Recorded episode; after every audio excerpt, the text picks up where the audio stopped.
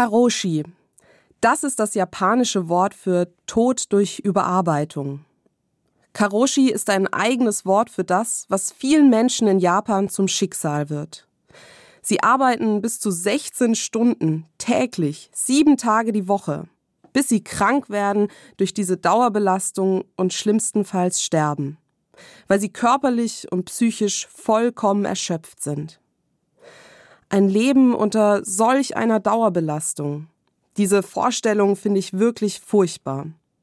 Aber wenn ich bei mir selbst mal genauer hinschaue, ich arbeite zwar keine 16 Stunden täglich und auch nicht sieben Tage die Woche, aber bin nicht auch ich manchmal in einem Hamsterrad unterwegs?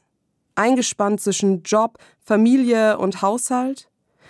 Viel zu oft finde ich mich zwischen Terminen und To-Do-Listen wieder und frage mich, was ich hier eigentlich gerade mache. Dann tut es mir gut, das Hamsterrad mal anzuhalten, zu überlegen, was in meinem Alltag ist wirklich wichtig und sinnvoll? Was macht mich glücklich?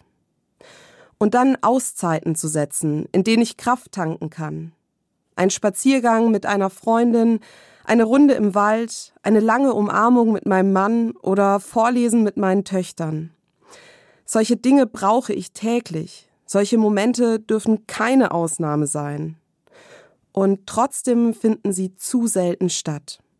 Denn Dauerbelastungen sind auch bei mir hier in Stuttgart, weit weg von Japan, ein ständiges Thema. Ich möchte nicht, dass auch wir ein eigenes Wort für den Tod durch Überarbeitung erfinden müssen.